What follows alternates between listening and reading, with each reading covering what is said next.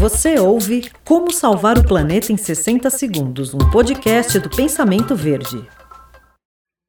Você já ouviu falar em ecoterapia?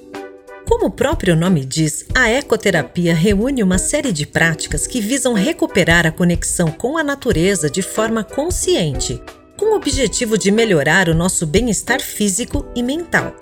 Principalmente quem vive nos centros urbanos, nem sempre é possível ter um contato mais íntimo com a natureza.